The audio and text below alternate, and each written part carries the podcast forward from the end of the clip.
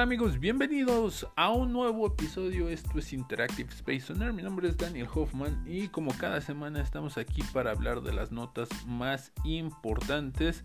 Y vamos a comenzar con una nota que sigue siendo noticia, sigue siendo tendencia. Eh, resulta que a inicios de semana me parece, sí fue creo que a inicios de semana, por ahí más o menos Resulta que la youtuber y polémica eh, Joss Hoffman resulta que fue arrestada por la fiscal por la policía de investigación de la Ciudad de México. Esto derivado de que pues ya se le había acusado formalmente por el delito de pornografía infantil por el eh, la ley dice que cualquier eh, imagen, video, reproducción de eh, algún tipo de contenido de esta, de esta magnitud llega a publicarse, llega a este, almacenarse o a compartir de cualquier manera, puede ser implicado como pornografía, eh, pornografía infantil. Bueno, pues resulta que esta semana fue ya detenida, se le giró una orden de aprehensión, que hay que también diferenciar esto. Muchos se fueron con la idea de que una orden de aprehensión es como si ya la hubieran metido a la cárcel. En teoría sí, de hecho está recluida en el, eh, en el penal de Santa Marta Catitla y pero no quiere decir que ya de hecho sea culpable. Una orden de aprehensión de hecho te la giran hasta por no pagar la, la, este, la manutención o por cualquier cosa porque no te presentaste al juzgado X. La orden de aprehensión es para que te presentes ante el juez y expliques y aportes todas las pruebas que tú tengas para tu caso si no las has presentado.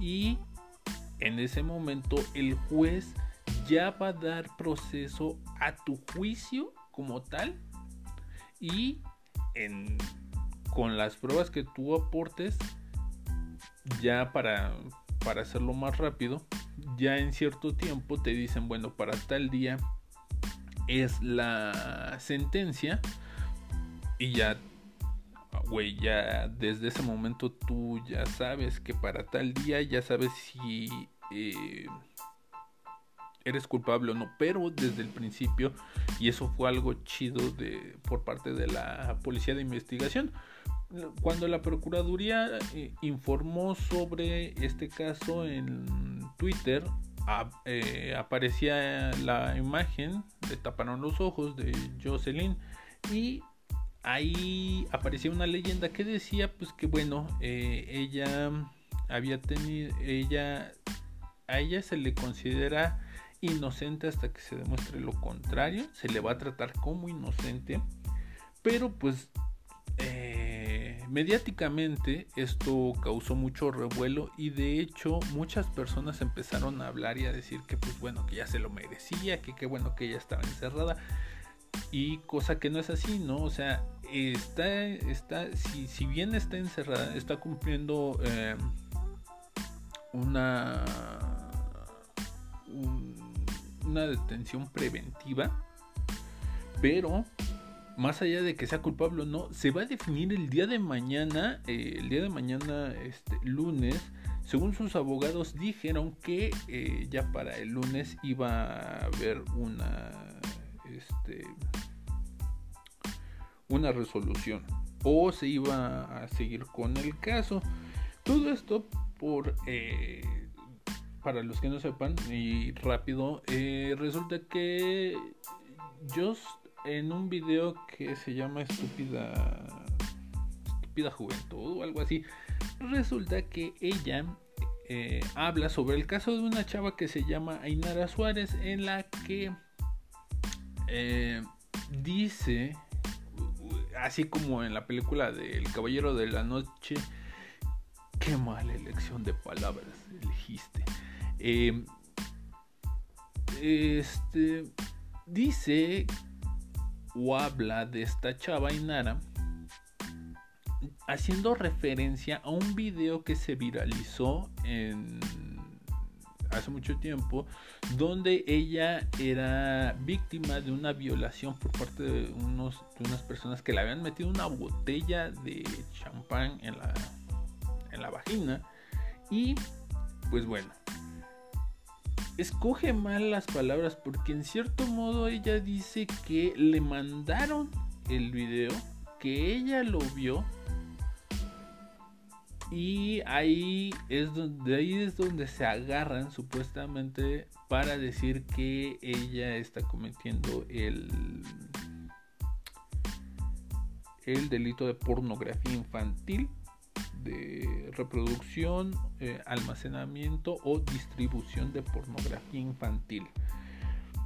Mm, pero ella, ella, hace referencia de esta persona, Inara.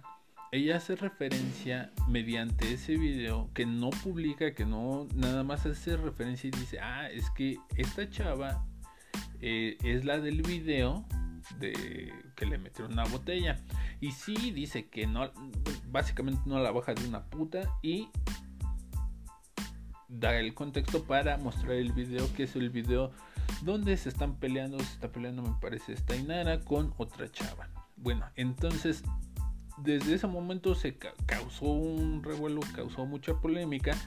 Eh, tiempo después, casi dos años, dos o tres años, eh, Ainara decide denunciar a Jocelyn, eh, pero no a los que prácticamente la violaron. Entonces, ¿qué es lo que pasa?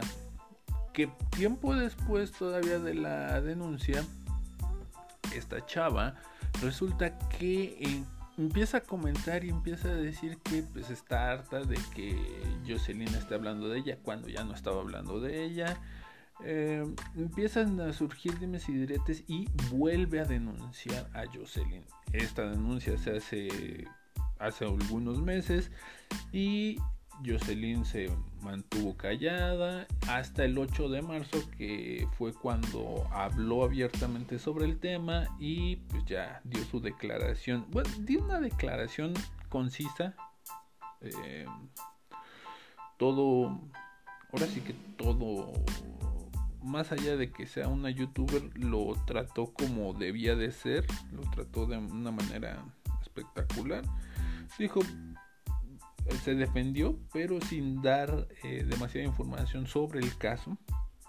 Ahora, los abogados de Just eh, están tratando de que el caso se trate como eh, un caso de con tema periodístico. Ella no es que sea periodista, más bien da, su opinión, así como nosotros ahorita aquí, pero ella sí tiene esta carga muy cabrona de empezar a juzgar y a criticar a la gente. Que eso en cierto modo está un poquito complicado porque en cualquier momento te pueden atorar y te pueden decir, ¿sabes qué? Este, tú con qué valor te pones a criticar a la gente. Ella ya lo ha resistido y ya esto ya ha pasado, ¿no? Pero lo, el tema aquí es que, pues bueno, sus abogados quieren eh, tratar esto como un tema de censura eh, periodística, eh, censura a la libertad de expresión, que ella ha venido manejando ese tema con YouTube. yo lo he visto desde un punto de vista muy erróneo, esa parte de que dice que la censuran y que hay personas en contra de ella. Pero resulta que pues ella piensa que eh, pues, tiene, tiene la censura de YouTube. Ahora, eh, sus abogados, como les digo, la quieren eh, manejar esto como un tema periodístico. Creo que no les va a dar. Eh,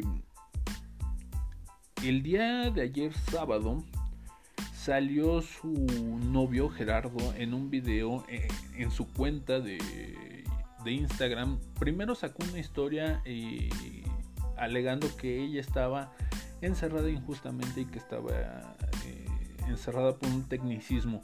Y sí, de hecho es un tecnicismo más bien porque en dado caso de que hagan la investigación, eh, la Procuraduría y todo esto, en dado caso de que se haga la investigación y encuentran, irónicamente eh, o paradójicamente, encuentran que no encontraron el material en sus cuentas, en sus, en sus en sus dispositivos o que lo tienen almacenado, si no, si no dan con eso, entonces es como decir, ay, pues yo tengo una bomba atómica.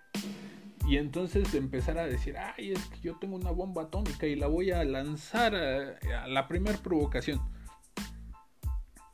Me pueden investigar, me pueden eh, acusar, pero si dentro de mis dispositivos y si dentro de lo que yo tengo no está, entonces, ¿de qué me están acusando? Y a eso va mucho lo que alega, eh, lo que en su momento alegó Just y ahora sus abogados. Como les digo, su novio Gerardo salió en la cuenta de Just, eh, salió dando una declaración, un video, un video corto hablando, dando gracias por el apoyo. Eh, estableciendo nuevamente este, este rollo de que pues eligió mal eh, sus palabras como para eh, poner en contexto lo que estaba pasando. Entonces, eh, híjole, pues ahí se ve fuerte el chavo, o sea, está consciente de lo que está pasando. Incluso el hermano de Joss también salió a hablar.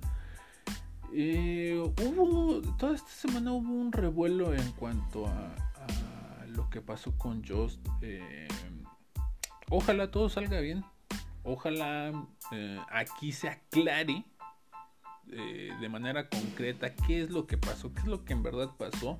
Si es que ella tuvo en posesión ese video, pues bueno, va a tener que pagar, va a tener que asumir las consecuencias. Y esto es una lección para todos eh, los que nos dedicamos de repente a hacer contenido o a hablar o a hacer este tipo de cosas.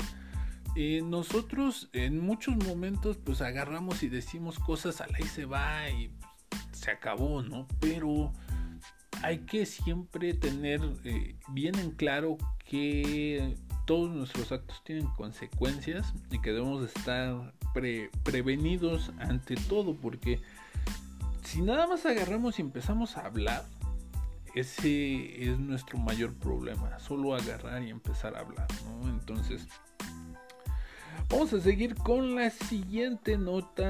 Eh, la semana pasada hubo un derrumbe de un edificio de casi 40 años en Miami.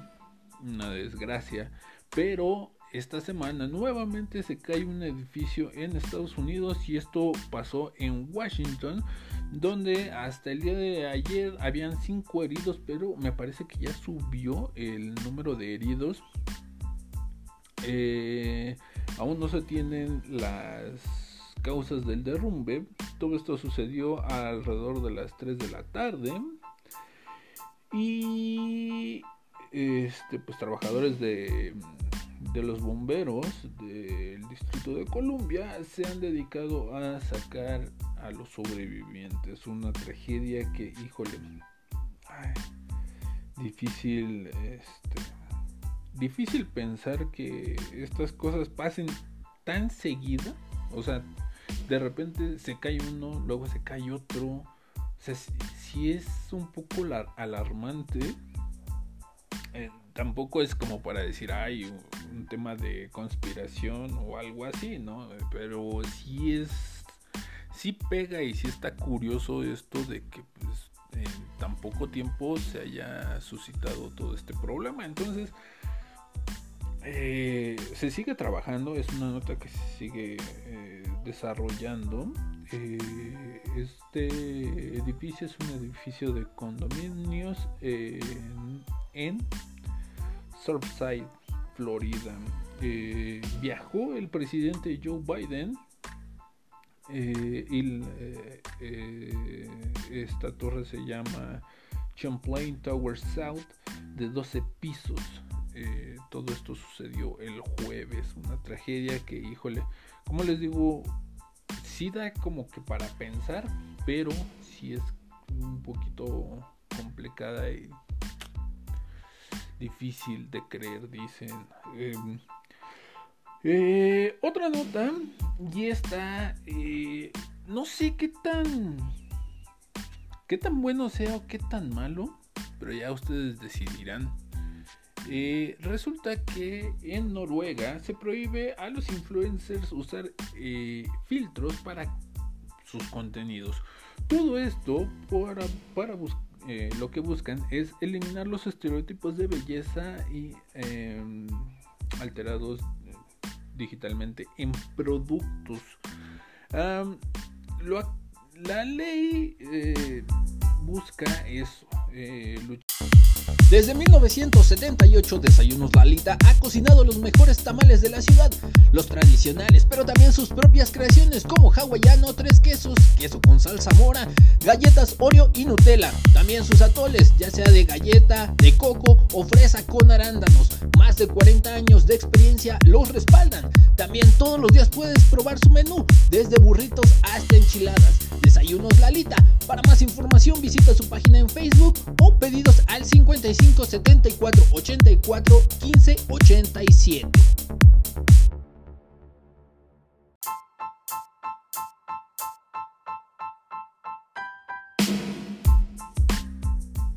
Muy bien, ya estamos de regreso. Esto es Interactive Space Owner. Y siguiendo con las notas de influencers, híjole, cuidado con lo que se meten. Siempre les hemos dicho que cuidado con lo que se meten. Porque Resulta que hace poco, esta semana, un TikToker que se hace llamar, ahora verán, Songs by Brian. Brian PH. Songs by Ay no. Songs, Songs by Ralph. Eh, en TikTok publicó un un video donde él y un compañero iban por la calle y pues, vieron unas, eh, unas plantas, unas flores y decidieron olerlas. Hasta ahí creo que no habría ningún problema si fueran rosas o una una flor que conozcas, pero resulta que estos idiotas inhalaron floripondio. Esta es una eh, esta es una planta eh, eh, derivada de las bugambilias, que también es conocida como trompa de ángel. Pero esta, esta planta, esta flor, tiene este, toxinas que pueden llegar a ser mortales en ciertos casos. En la mayoría de los casos, si yo tengo una experiencia, bueno, no yo, sino tengo eh, un amigo, un día se tomó eh, hasta donde llega el vicio. Un día un amigo se tomó este té de floripondio y dice que estaba tan ido estaba viendo la tele y que le estaban preguntando cosas y él respondía una sarta de incoherencias que, o sea, sí te pega duro. Afortunadamente al güey este, al tal Ralph, eh, no le pasó nada, nada más dice que se dio un viajezote. Pero eso es lo que provoca el floripondio. El güey no sabía y pues, creyó que era como las rosas. Entonces, pues desafortunadamente se dio un pasezote bien cabrón. Entonces, eh, cuidado con lo que se meten en su cuerpo, sean conscientes muchachos, no, no hagan nada más las cosas por hacer, háganlas bien, infórmense de qué están metiendo. Y de lo que también deberíamos de estar muy informados hoy en día es que resulta que la esta semana eh, por el del martes me parece empezaron a salir las notas de ondas cálidas en Canadá y una parte de Estados Unidos. Pues bueno, de hecho hubieron incendios en Canadá y pues lo que resulta es que pues la NASA sacó las imágenes de la temperatura que hay en Estados Unidos y en Canadá y la verdad se ven se ven se ven asombrosas. En algunos puntos dice que la temperatura podría llegar, según ellos, hasta los 40, 49 grados. Em, esto es una onda de calor histórica porque, pues bueno, nunca o prácticamente en lo que llevan ellos analizando, no habían visto este tipo de onda de calor. Ahora, dicen que esto es resultado, ahora, ahora sí que esto es simplemente un, una combinación de errores, pero muy, muy cabrones. Eh, y lo catalogan así, esto es la combinación correcta de condiciones inusuales. Eh, dice, la presión es excepcionalmente alta hacia el interior y la baja presión cerca de la costa han creado un fuerte flujo de aire del este al oeste, lo que ayuda a empujar el aire fresco del océano lejos de la costa y esto es lo que gradualmente va haciendo que suban las temperaturas. Además, a medida que el aire caliente fluye sobre Cascade Range, eh, se vuelve aún más cálido mientras desciende por las laderas occidentales de la cordillera antes mencionada. O sea, hasta ellos ponen así que sería un récord. Porque en Lighton, Canadá, eh, la temperatura llegaría a rozar hasta llegaría a los 50 grados, 49.6 grados Celsius estaría llegando a esa zona. Es peligroso, es preocupante, es alarmante, pero como lo dicen ellos, es una mezcla de condiciones inusuales muy cabronas y que pues hay que estar al pendiente de todo esto. Si usted nos escucha desde Estados Unidos, usted nos podrá decir y si nos escucha desde estos lugares, nos podrá decir qué tan caliente. Ahora sí, ya Mexicali dejó de ser el lugar más caliente de, este lado del charco. Mm, siguiendo con las notas, la hermosa corrección política. Resulta que, eh, o bueno, no la corrección política, sino eh, los estándares que de repente ahora tienen las personas um, resulta que una persona se acaba de declarar coreana a pesar de no serlo y, no binaria. Eh, todo esto es un influencer y se declara porque ni siquiera existe la la palabra. Muchos muchos de estos términos que utilizan para referirse a las orientaciones sexuales o a las orientaciones de cualquier tipo ni siquiera existen. Y hay que aclararlo. O sea ni siquiera ni siquiera existen. El hecho de no tienen una terminología directa no tienen una etimología o sea nada nada más pegan algunos términos y ya pero este güey se declara transracial Em, después, según esto, después de 10 años de arreglarse la cara, el güey quedó como, ahora sí, como un asiático. 150 eh, mil libras se gastó alrededor de 4 millones 195 mil pesos mexicanos Em, el güey, según dice, que todo empezó porque se quería parecer a uno de los güeyes que sale en la, en la banda BTS que se llama Jimin.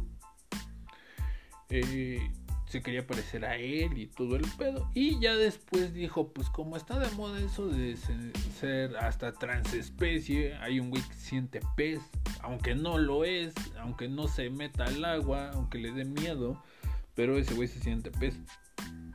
Eh,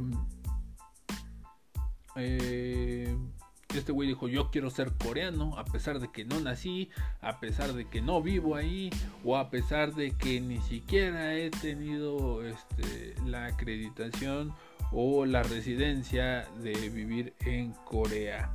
Pero el güey dice, no, pues yo quiero ser asiático y por qué no si lo voy a hacer con unas modificaciones a su rostro. La primera intervención del influencer que se llama Oli fue en 2013 al viajar a Corea del Sur. Eh, él trabajaba como profesor de inglés. Eh, se hizo una rinoplastia, que fue la primera que se hizo, y ya después se, fue, eh, se hizo reducción de pómulos, se arregló el contorno óseo de la mandíbula, eh, de la barbilla y una gine, ginecomastía, una reducción de pechos masculinos y una liposucción para acabarla de moler. el güey dice que se siente, eh, siente bien y de hecho su declaración es se siente tan bien salir finalmente del armario como una persona coreana no binaria después de haber estado tanto tiempo atrapada en el cuerpo y cultura equivocados toda mi vida. Güey, si sabes que puede ser eh, asiático para no ser específico, no decir un, país en específico, pero si sabes que puedes ser asiático sin serlo. O sea, güey, puedes agarrar y comprar eh, todas tus cosas tipo asiáticas, Puedes tener las costumbres del país asiático que más te guste. Puedes hablar el idioma del país que te guste. Y es más, te puedes ir a vivir al país. Y es más, si te quedas a vivir y te llegan a dar la residencia y te llegan a reconocer como asiático y te puedes naturalizar como asiático, o te puedes naturalizar en un país que pertenezca al continente asiático, güey, ¿para qué madrearte la cara? Y todo esto con el yo, yo le preguntaría a una persona, por ejemplo, a una persona que le costó mucho salir del closet. O sea, ¿tú consideras que este güey está utilizando bien el término al hecho de, eh, al decir que se siente feliz al salir? Eh, al salir del closet como una persona coreana. O sea, a mí sí me. Me causa un poquito de. Eh, o sea, no es que sea yo. o que los odien, no. De ninguna manera. Sino que se me hace estúpido. Y se me hace. tan vago el hecho de escuchar eso, ¿no? O sea, sí está un poquito complicado, pero ahora sí que ya es cuestión de cada quien. Y pues, en preferencias se rompen géneros o en géneros se rompen preferencias. Algo que tuvo un impacto esta semana fue que pues Bill Cosby fue liberado de prisión. Todo esto ¿por qué? Pues resulta que igual que con el problema de Just, hubo un, hubo un una situación así de terminología, o más bien aquí fue el procedimiento que no se hizo bien, pues resulta que, eh, como ya saben, Bill Cosby fue sentenciado a pasar tiempo en prisión, pero después de tres años que estuvo en prisión, la Suprema Corte de, Pensilvania eh, determinó que eh, todas sus condenas se iban a anular. Todo esto porque, pues bueno, resulta que según esto violaron los derechos de Bill Cosby al incumplir una promesa aparentemente de no ser enjuiciado. En 2015, Bruce L. Castor Jr., eh, quien era eh, fiscal de distrito en Montgomery, dijo en una nota que este, rechazaba eh, presentar cargos ante Bill Cosby. Luego se presentaron una serie de declaraciones en otra demanda en, su en contra de Bill y contra de Constant. Bueno,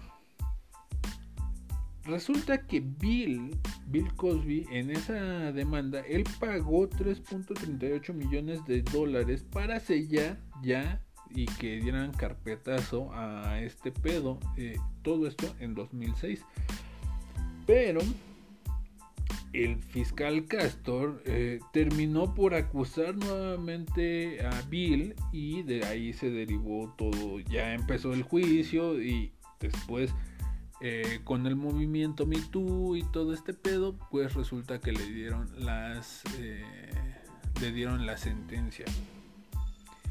Todo esto por terminologías, por fallas en el proceso, en el protocolo de cómo enjuiciarlo o no. Pero este pues resulta que Bill Cosby quedó libre. Eh, yo me acuerdo de un de un de un sketch en Saturday Night Live cuando recientemente había salido la, noticia de que iban a encerrar a Bill Cosby. estuvo estuvo bien cabrón. Pero después de tres años, como les digo, Bill Cosby queda eh, en libertad. Mm, lo relacionan mucho ah, y lo catalogan como la primer mm, la primera persona en ser enjuiciada por el colectivo o el movimiento Me Too Recordemos que de hecho el primero y que con el comienza todo este desmadre. Bueno, es que estas cosas ya habían sucedido, ya habían ido a juicio y no tenían un nombre en específico. Hasta que sale todo el pedo de este. Hoy, ¿cómo se llama? Ya se me fue su nombre. El. El productor de las películas de Harvey. Harvey Weinstein, cuando sale todo esto, empieza el, movimiento Me Too, todos estos, empiezan a salir varios casos, como el de Kevin Spacey. Bueno, ese, el de Kevin es como que punto y aparte, eh, es en otro género, pero pues bueno, no sé si también se ha considerado dentro del movimiento Me Too. Pero eh, sale el de Kevin Spacey, sale el de Bill Cosby. Eh, y pues es un golpe duro para los que apoyan y trabajan en ese, en ese movimiento. Ojalá, em, no sé, hay alguna manera de que esto se pueda revertir. Veremos eh, no, no es tan concreto que esto se pueda revertir, pero eh, yo supongo que los abogados van a estar eh, metiéndole todo, a ver si le van a meter la carne al asador, porque pues es un retroceso importante para el movimiento y pues sí, la neta está cabrón como por un tecnicismo en un caso te puedan dejar libre y en otro te metan a la cárcel.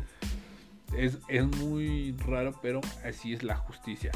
Y ya para terminar, bueno, no, todavía vamos a hablar un poquito más. Eh, resulta que esta semana fue la semana de las desgracias y una desgracia a tal nivel como la de Metallica. Pues resulta que Metallica va a sacar, eh, va a relanzar el Black Album. Eh, híjole, muchas personas, a mí por ejemplo, a mí, se me, a mí me late mucho el Black Album.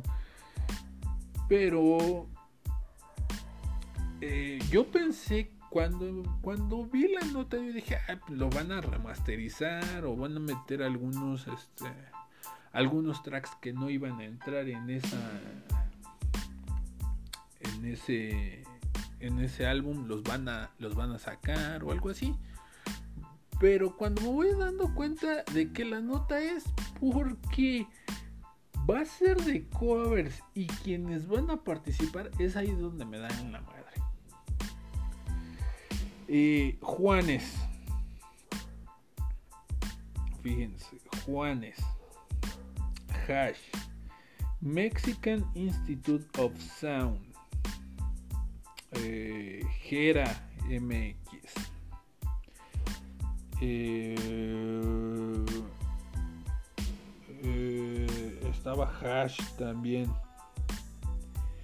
¿Quién más? Mola Verde. J Balvin. O sea, neta, no podían por lo menos a uno o alguien dentro del del género invitarlo y decirle, güey, vete, vamos a échanos la mano o algo así.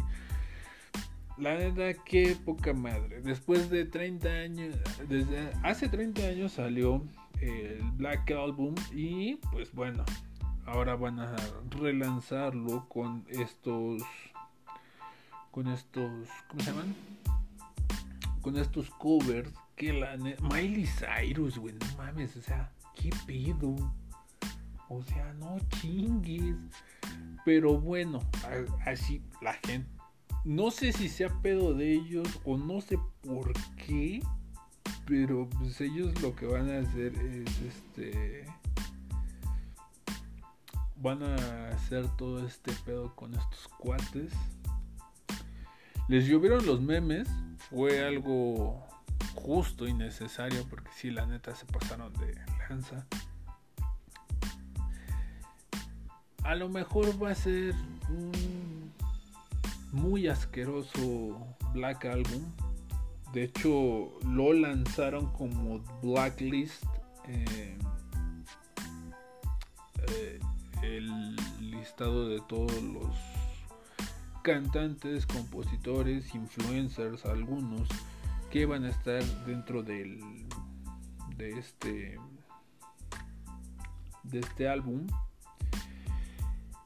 Lo recaudado va a ir a, organizaciones altruistas y a algunas eh, asociaciones, incluso va a ser una aquí en, en México, una de las tantas porque esa es la tirada que tienen.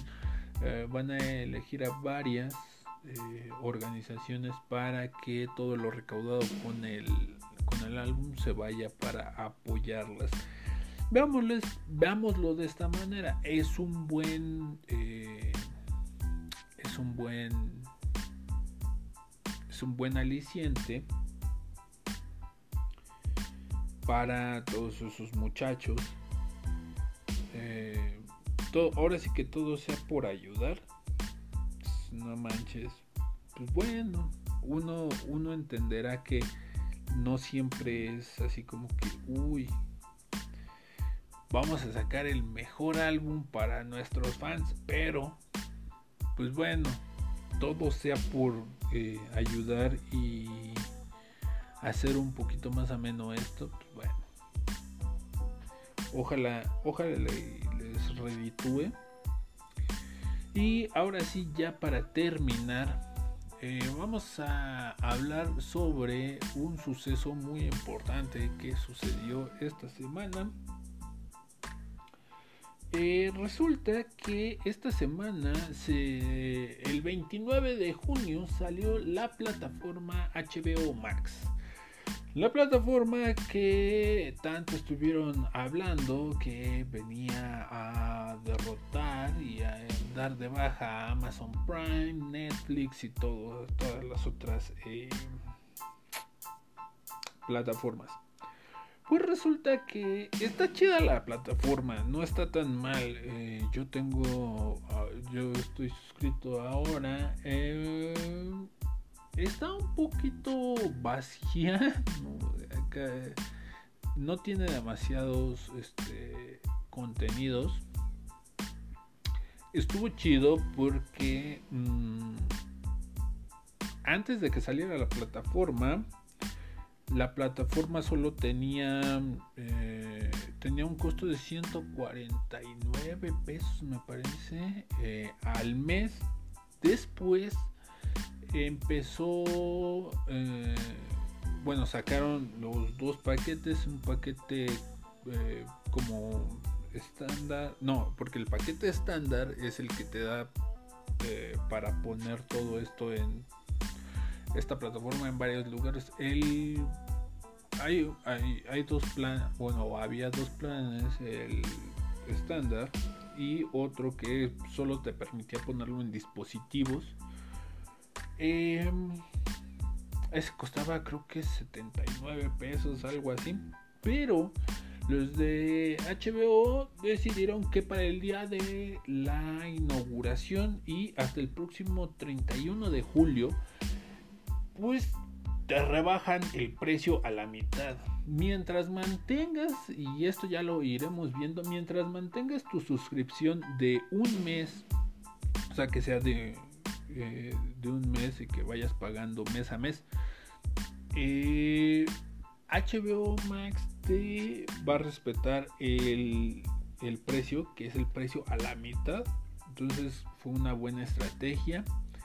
Eh, trae buenas películas. Yo, por ejemplo, una de las películas que a mí me encantan, que más me gustan de toda la vida, de siempre, una, y es muy difícil de encontrar a veces en las plataformas, es la de los infiltrados. Y esta viene ahí en el catálogo. Es una muy buena película. Eh, una de las tantas películas por las que le debieron de haber dado el Oscar a Leonardo DiCaprio. Pero eh, pues, eh, viene esa película. Vienen otras cosas. Y está muy buena. Está chido la plataforma. Está. Tiene una parte en donde puedes ir eh, viendo todo el contenido por. Ahora sí que por los canales que tiene HBO Max. ¿Qué es lo que es HBO? Eh, Max Originals. Eh, el universo de DC, Cartoon Network y se me está yendo otra Warner, Warner Channel. Eh, está, la, está la nueva temporada de, ah, de Ricky Morty, que es así no la he visto y yo creo que en, este, en estos días me la voy a chutar. También hay una nueva una nueva película y la iba a ver, pero híjole, ya no me dio tiempo pero es una película que se llama, ahorita les digo eh, cómo se llama la película, pero es una muy buena, bueno, quiero pensar, ¿verdad? Porque está Benicio del Toro, quién sabe qué tan buena esté la película, pero, ay, ¿dónde está? Ya se me perdió, que apenas está, apenas, dice recién añadidos, ni un paso en falso eh, con Benicio del Toro. Eh, la iba a ver, pero híjole, se me fue el tiempo. Porque sí la estuve, la he estado checando. Eh, en Cartoon Network hubo un problema y bueno, hubieron varios problemas. Eh, en su momento se comentó que, por ejemplo, South Park iba a venir y resulta que no. Eh, otra cosa que aquí, híjole, sí le dieron en la madre fue que uh, sal, yo hasta me emocioné mucho porque yo la verdad soy muy fanático de Don Gato y su pandilla. Viene la serie de Don Gato, vienen series retros, viene los Picapiedra, los Supersónicos, Don Gato y su pandilla. Eh, déjenme, ahorita les digo que otra, los Supersónicos, los Picapiedra, Dexter, Coraje, eh, Batman, Ed, Eddie, Eddie, o sea, dos que tres que sí dices, ah, pues eran las que veía de chico. Y cuando me metí a ver la de Don Gato dije, no manches, lo voy a ver. Y tómala, que no. Resulta que el doblaje que traen no es el doblaje latino original, sino es eh, ahora sí que la remasterización del doblaje. Y híjole, le quita mucho, le quita mucho. No es que así me sepa tal cual los diálogos, ¿no? Pero sí hay dos que tres partecillas en las que de repente escuchar la, la voz del Tatar Bisu era era increíble escucharla y cuando de repente eh, escuchar este al Tata como Cucho y escuchar al que mis respetos, ¿no? O sea, independientemente que para este personaje no es, creo yo, el eh, su voz no es idónea para el personaje.